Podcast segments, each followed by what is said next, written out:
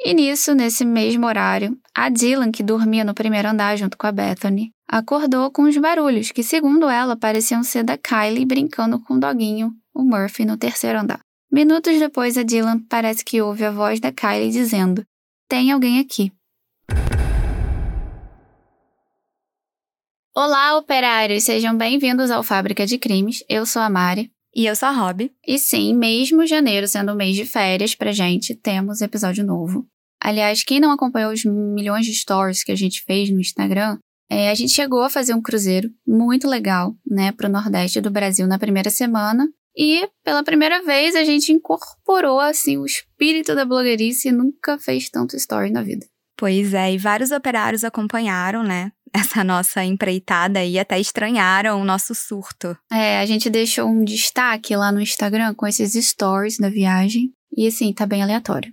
Inclusive, dia 11 de janeiro, por falar em cruzeiro, é, saiu um post lá no Instagram bem legal sobre três crimes mais bizarros em cruzeiro. Então, deem uma olhada porque ficou bem completo. Quem sabe, né, algum deles não vira um episódio aqui. É, quem sabe, tem um de lá bem interessante. É, enfim, durante a viagem, algumas novidades e andamentos aconteceram no caso de hoje. E a gente sempre recebe sugestões pelo direct, e esse caso foi muito pedido, porque até pouquíssimo tempo atrás ainda não havia sequer pistas sobre quem teria cometido o crime, sendo que na data de publicação desse episódio a gente já tem muito mais informação para contar. É, e lembrando que na época que aconteceram os crimes, a gente fez um post noticiando, né, o caso que tinha acontecido há exatamente uma semana. E eu lembro que foi um bafafá enorme na mídia e nos comentários até, né? Então teve muita especulação. Mas é justamente porque na época a gente não tinha ainda muita informação sobre esse caso. É, quando tem um caso assim muito recente, ainda não dá pra gente fazer um episódio inteiro, porque tem pouca informação e tudo muito é, ainda inicial. E as informações podem ir mudando, né, ao longo da investigação, o que é super normal. E aí eu acho que vale mais um post noticiando do que um episódio. Sim. E antes de começar o caso de hoje, a gente tem um recadinho da operária Isadora Ribeiro, do interior de São Paulo, que descobriu que gostava de podcast depois de uma cirurgia nos olhos. Oi, boa noite, tudo bem? É, meu nome é Isadora Ribeiro, é, eu tenho 24 anos, eu moro no interior de São Paulo é, cidade chamada Duartina. Bom, é, eu sempre gostei de, de casos criminais, minha mãe também sempre gostou. Só que eu nunca gostei de podcast, não tenho, nunca tive paciência para ouvir podcast. Só que eu fiz cirurgia no olho faz uns dois, três meses atrás. Então não podia assistir nada, não podia ver nada de tela, celular, computador, nada e tinha que ficar no completo escuro. Então eu baixei é, aplicativo de podcast e comecei a ouvir e agora eu tô completamente viciada e toda noite eu escuto é, o podcast Fábrica de Crimes e sempre recomendo para todo mundo porque eu sei que, nossa, foi uma descoberta muito grande para mim. Até hoje mesmo eu não gosto muito de ouvir podcast, só que toda vez que sai episódio de vocês eu sempre ouço do começo ao fim, porque é muito interessante, vocês colocam muitos detalhes, muitos fatos importantes. Então é isso. Muito obrigada pelo trabalho de vocês. É incrível. E continuem, por favor. Beijos. Isadora, eu não sei o motivo da sua cirurgia, mas eu também já operei a vista. No meu caso, eu fiz aquela operação para reduzir a miopia, sabe? Porque eu tinha, gente, acreditem ou não, mas eu tinha 12 graus de miopia. Eu não via nada além, assim, de um palmo. E eu passei aí por esse processo de ficar no escuro, não ter contato com tela. E eu também ouvia podcast. Cara, tu tinha muito grau. Meu Deus. Muito. É assim, eu que tenho três e pouco de miopia, já não enxergo as pessoas de longe. Se algum conhecido passar lá longe, eu vou provavelmente ignorar. Vou deixar no vácuo, porque eu não vou ver.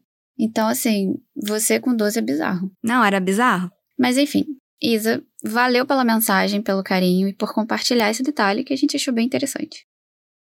E no episódio de hoje, os homicídios de Idaho, ou Quatro Vidas a Menos.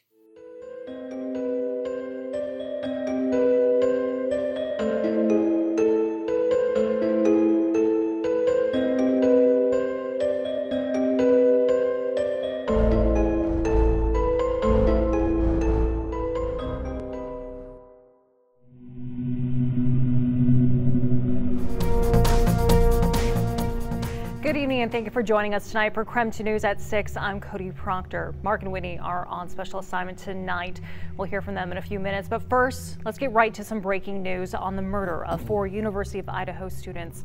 Moscow police now say the murders happened while the victims were most likely asleep. Now to the investigation into the gruesome murders of those four students at the University of Idaho, because there are new details tonight about the call to 911 from inside that house. ABC's Kana Whipworth in Idaho again tonight. Sunday marks one week since four Idaho college students were murdered, leaving their loved ones devastated and police baffled. CBS's Christina Ruffini is in Moscow, Idaho, with new reporting. Christina. Uma breaking news invadiu os telejornais americanos no mês de novembro de 2022. Quatro jovens estudantes da Universidade de Idaho tinham sido brutalmente assassinados na mesma casa.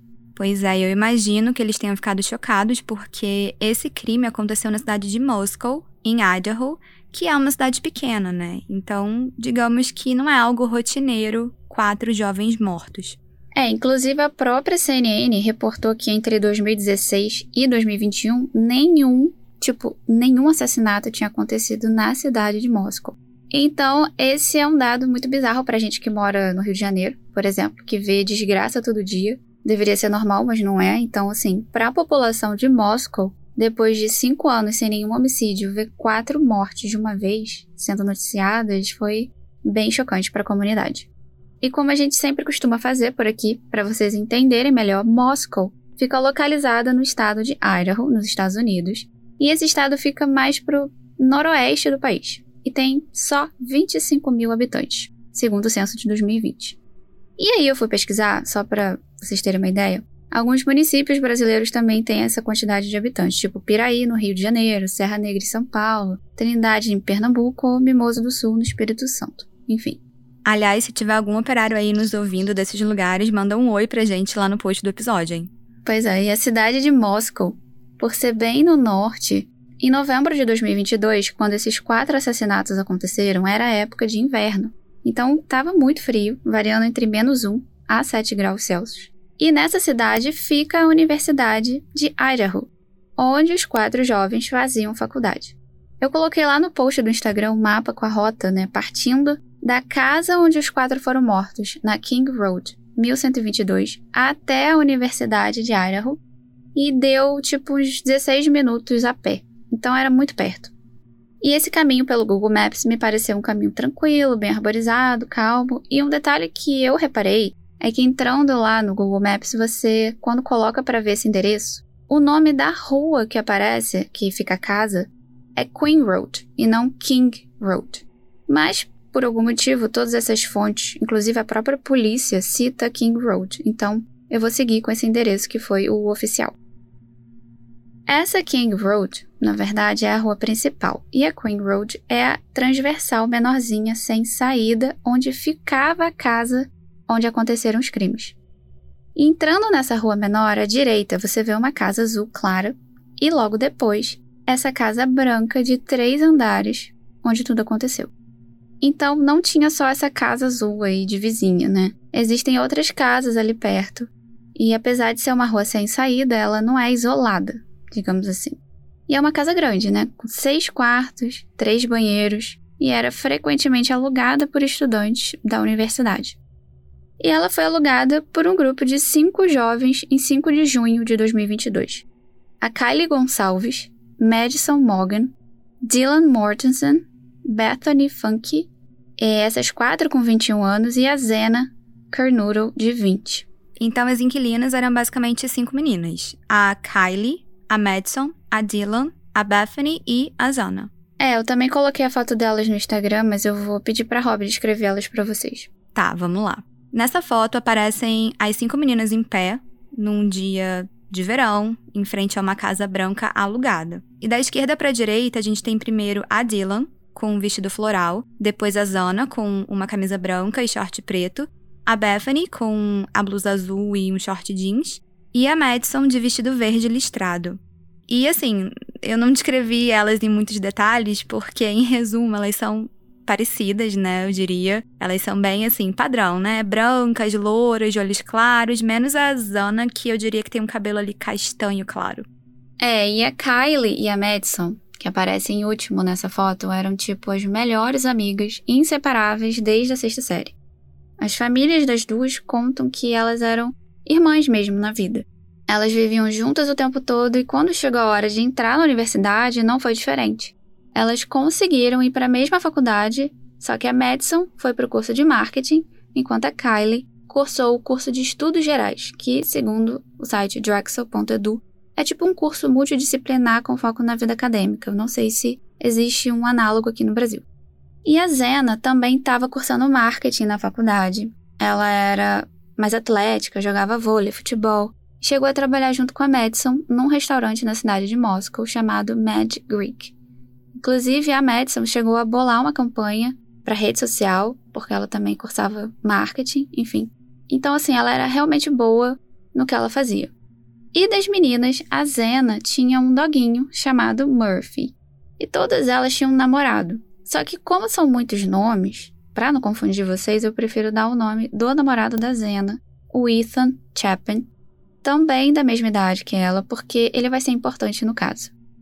O Ethan adorava esportes e jogava basquete e tênis e estava fazendo faculdade na área de recreação, esportes, gestão e turismo.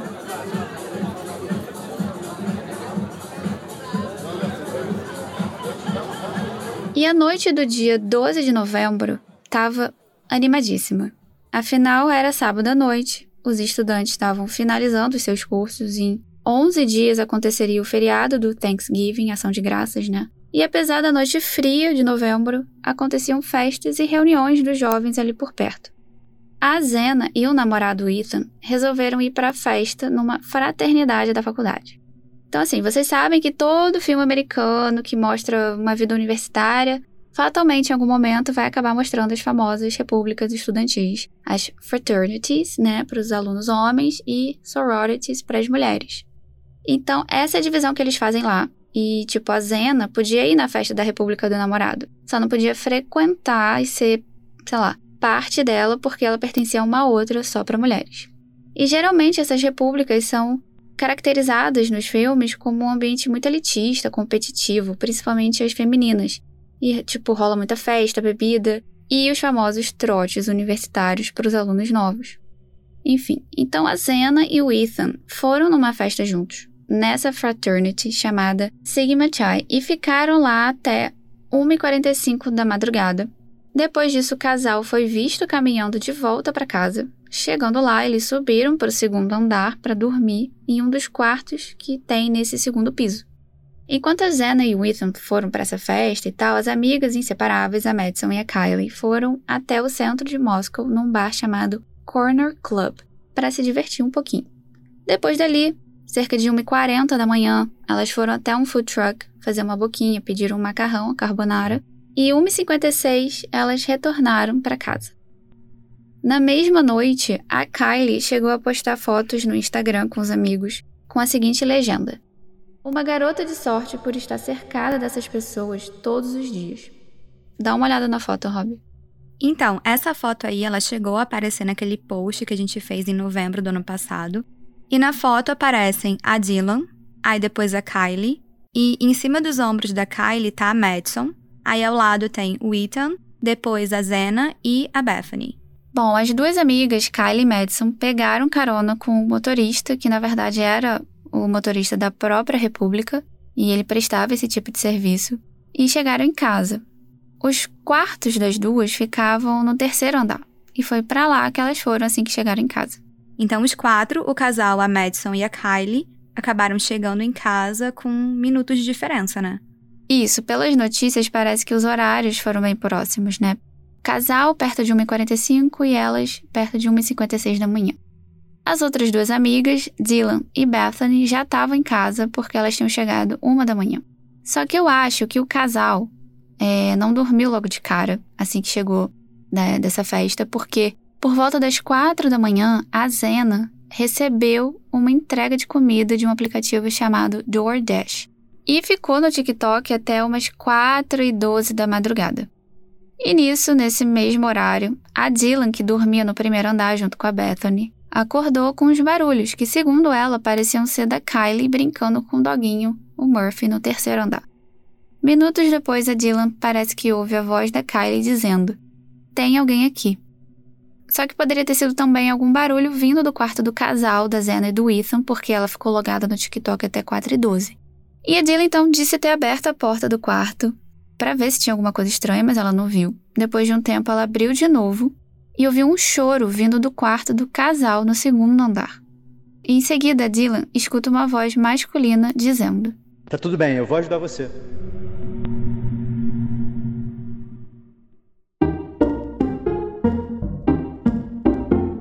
Olá, operário!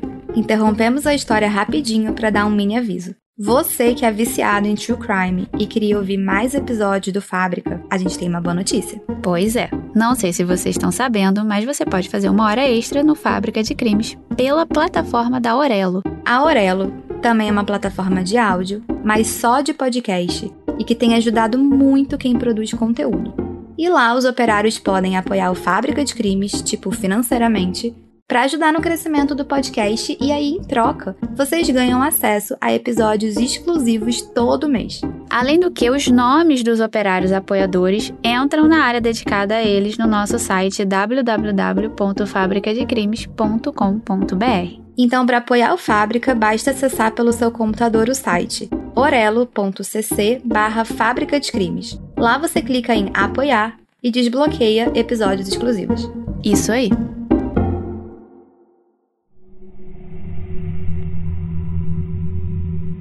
E aí a Dylan então vê um homem de máscara que cobria a boca e o nariz, vestido de preto, alto com sobrancelhas cabeludas. De acordo com a polícia de Moscou, no dia seguinte, dia 13 de novembro, o 911 recebe uma ligação às 11h58 da manhã, quase meio-dia, né? Reportando indivíduo inconsciente. E aqui, infelizmente, a gente não tem esse áudio da ligação porque a promotoria alega que não é o momento para liberar ele. Então, pelo que as notícias narram, parece que ou a Dylan ou a Bethany é quem fez essa ligação, porque veio do celular de uma das duas, sendo que uma delas parece que acabou desmaiando. Quando a polícia chega na casa da King Road, 1122, ela encontra quatro jovens mortos: a Kylie, a Madison, a Zena e o Ethan. Ou seja, a Dylan e a Bethany não morreram. Não, elas sobreviveram nesse caso. E nos sites de notícia, muitos mencionam um documento oficial do processo, que foi liberado, o chamado Affidavit, que basicamente é uma declaração de um policial, no caso foi o oficial Brett Payne quem deu essa declaração. Esse documento tem 18 páginas e está em inglês, para quem quiser dar uma olhada, eu coloquei o link dele nas fontes do episódio, mas eu fiz questão de ler tudo para contar os principais detalhes para vocês. Nessa declaração, o policial Brett explica que ele e o oficial Smith, depois do chamado do 911 e depois dos primeiros policiais já terem atendido o chamado lá na casa, eles chegaram na, no local do crime às quatro da tarde. E aí a Rob vai ler um trecho do que ele declarou ter visto. Smith e eu entramos na residência da King Road pela porta do andar de baixo no lado norte da casa. Depois, nós subimos as escadas para o segundo andar. Smith me direcionou pelo corredor até o quarto do lado oeste, o qual depois percebi que era o quarto da Zana Kernoodle, por conta da carteira de motorista e outros pertences dela. Antes desse quarto, tinha um banheiro na parede sul do corredor. Assim que me aproximei do quarto, eu vi um corpo no chão, mais tarde identificado como sendo de Zana. Ela estava morta com ferimentos que aparentavam terem sido feitos com algo pontiagudo. No mesmo quarto também tinha um homem, depois identificado como Ethan Chapin, e ele também estava morto com ferimentos mais tarde identificados como tendo sido causados por instrumento afiado. Depois seguiu o agente Smith e subia as escadas para o terceiro andar da casa. O terceiro piso tinha dois quartos e um banheiro. O quarto a oeste foi identificado como sendo da Kylie, mais tarde, eu tomei conhecimento de que havia um cachorro no quarto quando do chamado inicial da polícia. O cachorro pertencia a Kylie e ao ex-namorado Jack Decor. Tive conhecimento de que eles compartilhavam a guarda do cachorro. Smith me apontou o pequeno banheiro na parte leste do terceiro piso. Esse banheiro era compartilhado pelo quarto da Madison Mogen, que ficava no sudoeste do terceiro andar. Assim que eu entrei nesse quarto, eu pude ver duas meninas na cama de solteiro. Ambas, Kylie e Madison, estavam mortas com ferimentos visíveis. Depois eu notei um instrumento que parecia ser um porta-faca de couro na cama perto da Madison, do lado direito. Esse porta-faca foi encaminhado para a perícia e tinha a inscrição K-Bar, USMC, e o símbolo do Corpo de Fuzileiros Navais dos Estados Unidos em um dos lados. A perícia conseguiu amostra de DNA deixado nesse porta-faca. Bom, a perícia concluiu que cada um dos jovens foi brutalmente esfaqueado. Tinha muito sangue nos quartos e, com relação a esse porta-facas, ele tinha sido levado para análise de DNA. E eles também conseguiram identificar uma pegada do lado de fora do quarto da Dylan, no primeiro andar, consistente com um tênis da marca Vans. E aqui é onde a investigação começa. A Dylan e a Bethany receberam atendimento psicológico porque elas não tinham ferimento no corpo. E o doguinho também não foi atacado, ele saiu ileso, mas foi levado para uma clínica veterinária para fazer um check-up. A notícia das mortes começou a se espalhar por todos os Estados Unidos e o clima na universidade ficou pesadíssimo.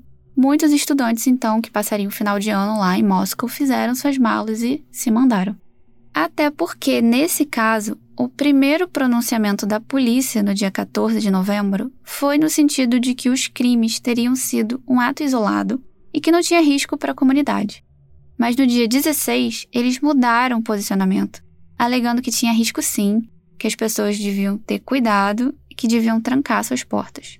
É, e esse comando aí, né, de trancar as portas pode parecer meio óbvio, mas é muito bizarro porque no tempo que eu morei nos Estados Unidos, a gente não tinha o hábito de trancar a porta. É uma coisa do americano, né? Eles, sei lá, confiam que nada vai acontecer. Mas, como brasileira, eu tenho que dizer: nunca durmam com a porta da casa aberta.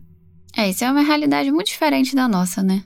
E aqui, nesse caso, 25 investigadores, juntos com o FBI, entraram nessa história.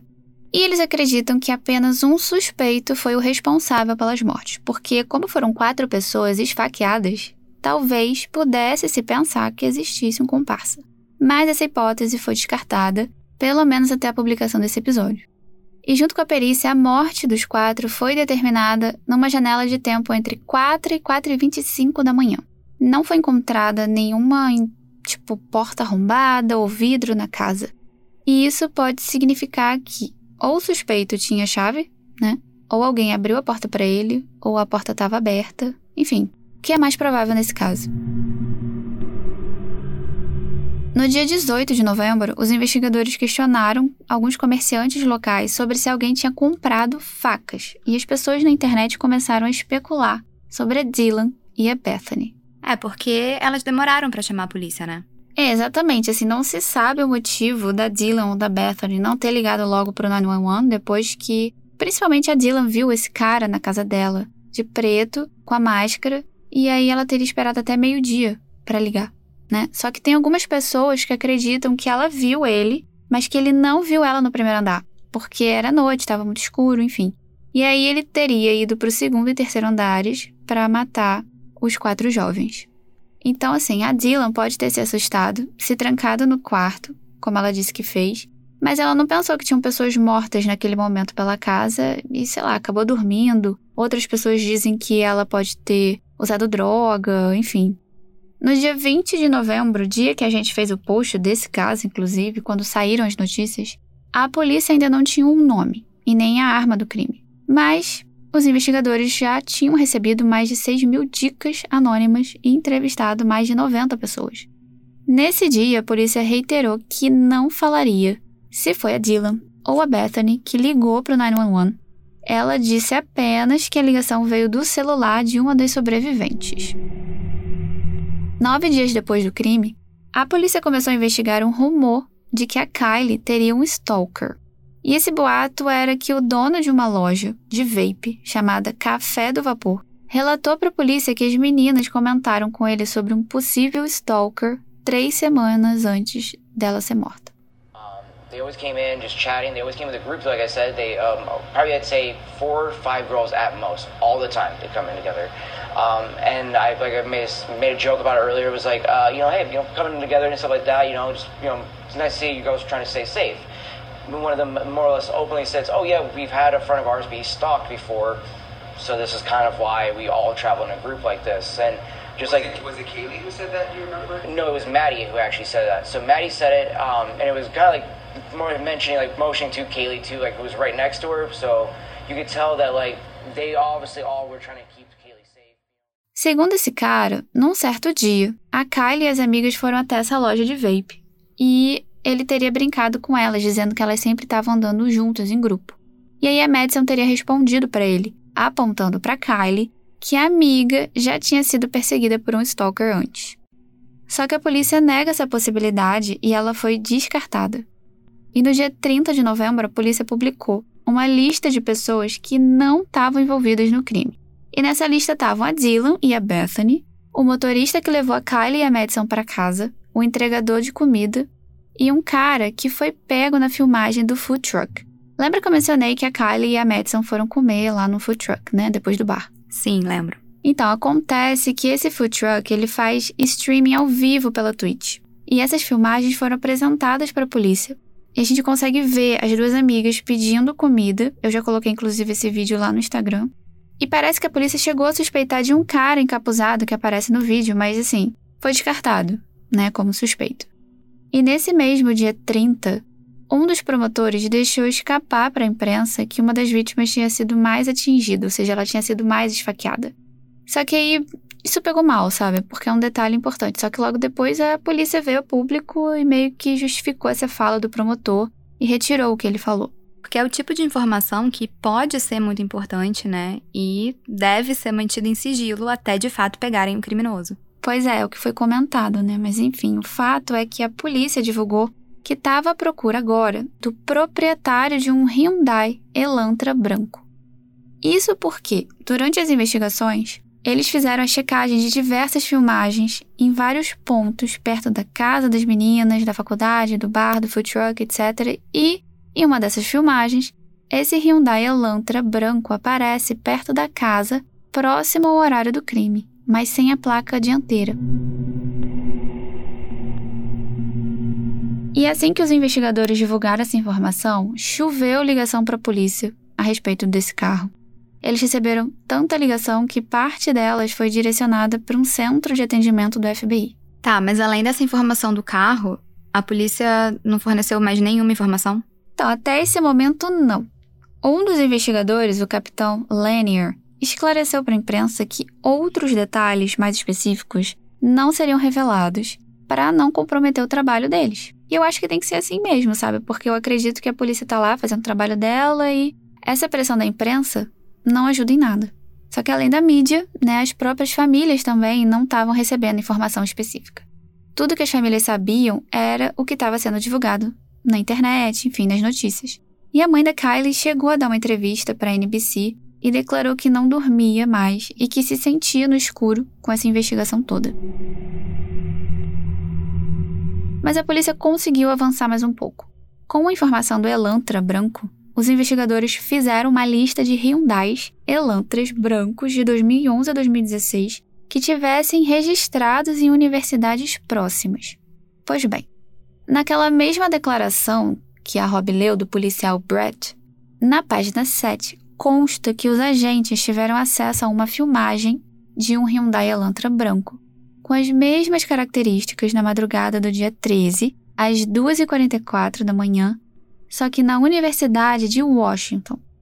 E aí ocorre que, lendo isso, eu pensei, ué, ele estava em outro estado, né? Antes de cometer os crimes naquela madrugada. E aí eu falei, peraí, deixa eu ver no Google a distância. E acontece que a Universidade de Washington e a de Idaho fica bem próxima da outra porque elas ficam próximas da fronteira. E aí, de carro entre as duas, dá uns 14 minutos, mais ou menos.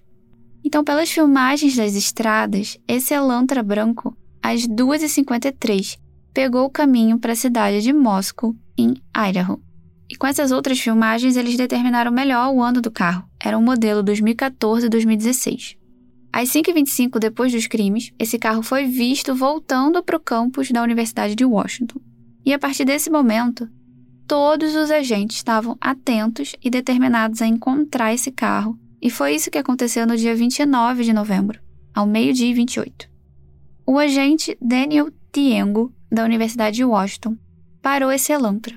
Era um modelo 2015, branco, com uma placa da Pensilvânia LFZ 8649 e que estava registrado no nome de um homem de 28 anos, Brian Kohlberger. De acordo com a declaração oficial do policial Brett, o Brian Kohlberger era um homem branco com 1,82 de altura, 84 quilos, com sobrancelhas cabeludas. E segundo o policial, o carro do Brian não tinha essa placa dianteira porque na Pensilvânia, onde a placa foi emitida, não se exige a placa da frente, só a de trás. Só que em Idaho e em Washington, isso é exigido. E uma outra informaçãozinha aqui que eu vou dar para vocês. Prestem bem atenção. O Brian Kohlberger tinha PhD em criminologia pela Universidade de Washington. Ele era um estudante nessa universidade, ele tinha uma graduação em psicologia e em Cloud-Based Forensic, que seria tipo uma área de investigação focada em crimes que envolvem o meio digital, envolvem nuvem, essas coisas. Então esse moço era estudado. Inclusive, ano passado ele chegou a tentar um estágio na polícia de Washington e acharam uma pesquisa também né, na internet que ele teria participado e que pedia que os participantes dessem informações para, abre aspas, melhor compreender como as emoções e características fisiológicas influenciam na tomada de decisão ao cometer um crime. Fecha aspas. Nossa, eu tô chocada. Também fiquei chocada, mas você vê, né, que com tanto estudo, ainda assim ele deu muito mole, ele foi pego, né? Então, supostamente, se ele realmente for responsável, a gente pode dizer que não existe crime perfeito hoje em dia, só crime mal investigado. Eu botei uma fotinho aqui para Rob descrever ele para vocês. Olha, particularmente eu fiquei curiosa com as tais sobrancelhas cabeludas aí, né, que foram tão faladas, mas assim, eu nem achei tão cabeluda. É, mas eu acho que, de modo geral, o resto bate bastante com a descrição da Dylan. Então, a altura dele, o porte. Ele não é, assim, super forte, mas ele tem um físico mais atlético. Ele é alto, a pele é branca, os olhos são azuis e o cabelo é castanho. Com relação ao celular do Brian, que foi apreendido pela polícia também, pelos sinais das torres de telefonia, a polícia teve acesso ao CSLI, que é o Cell Site Location Information, que é um histórico do sinal do celular, desde a data 23 de junho de 2022. E chegou à conclusão que o sinal do telefone dele seguiu o caminho do Elantra branco.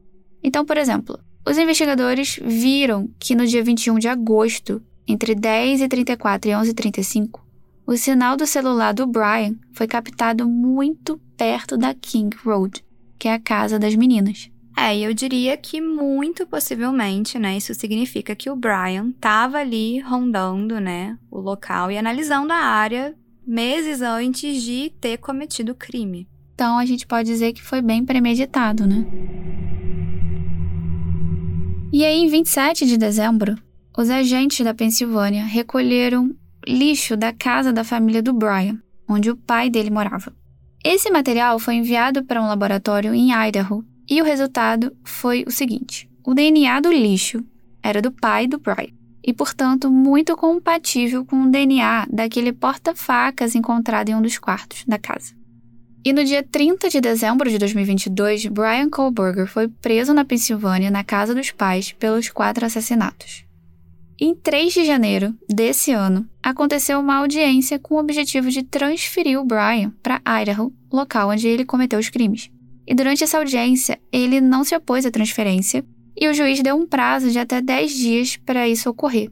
E dois dias depois, ele deu as caras no tribunal de Moscou pela primeira vez. O advogado dele até tentou pedir fiança para ele, mas a juíza determinou que não teria nenhum tipo de fiança pelos crimes que ele cometeu.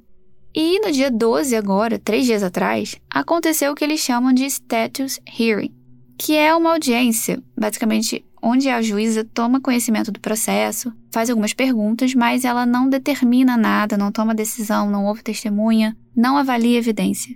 É uma audiência muito rápida, no caso dele durou 5 minutos e meio. Então, eu vou colocar o link para quem quiser assistir o vídeo na descrição do episódio. E aí, a juíza lê a peça acusatória e ao final diz: A pena, caso você seja condenado, é a morte ou a prisão perpétua. E depois ela pergunta se ele entendeu, e ele diz que sim. E nessa altura do campeonato, vocês devem estar se perguntando: cara, qual foi o motivo do Brian? Porque todo crime tem um motivo. Mesmo sendo idiota, sempre existe um motivo por trás, né? Só que, infelizmente, esse motivo ainda não foi divulgado.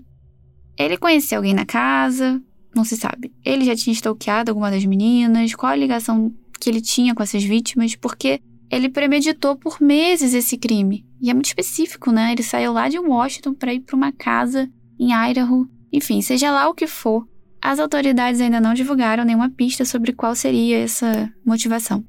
E segundo o New York Post, o Brian, depois de preso, teria dito o seguinte: É muito triste o que aconteceu com eles.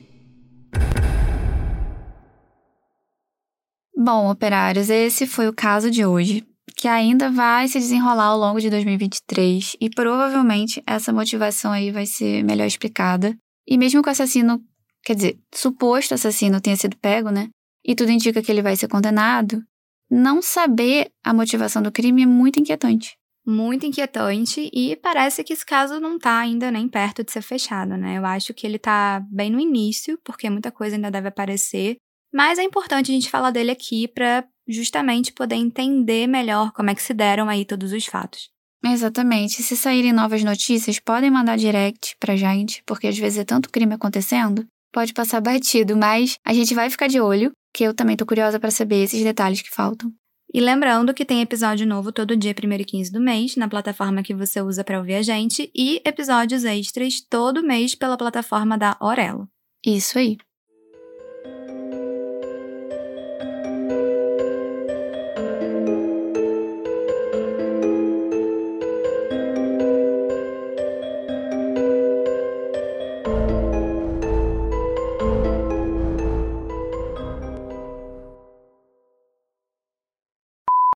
Nossa, barulheira. Tá ouvindo? Cara, porque eu fiz a pior coisa. Eu fui lá na sala. Aí eu fui para tirar um, bichinho de tipo squeeze, assim, sabe? Do, da Margot. E aí os três cachorros hum. me viram. E eles ficaram alucinados, entendeu? Hum. E aí eu fechei. Mas não saiu no áudio, não, né? Não, tipo assim, tá dando pra ouvir ela, eles querendo sair, entendeu? Só que não tem como, como eu ir lá na sala. Uma breaking news invadiu os telejornais. Tu ouviu? Um trovão gigante saiu aqui no áudio.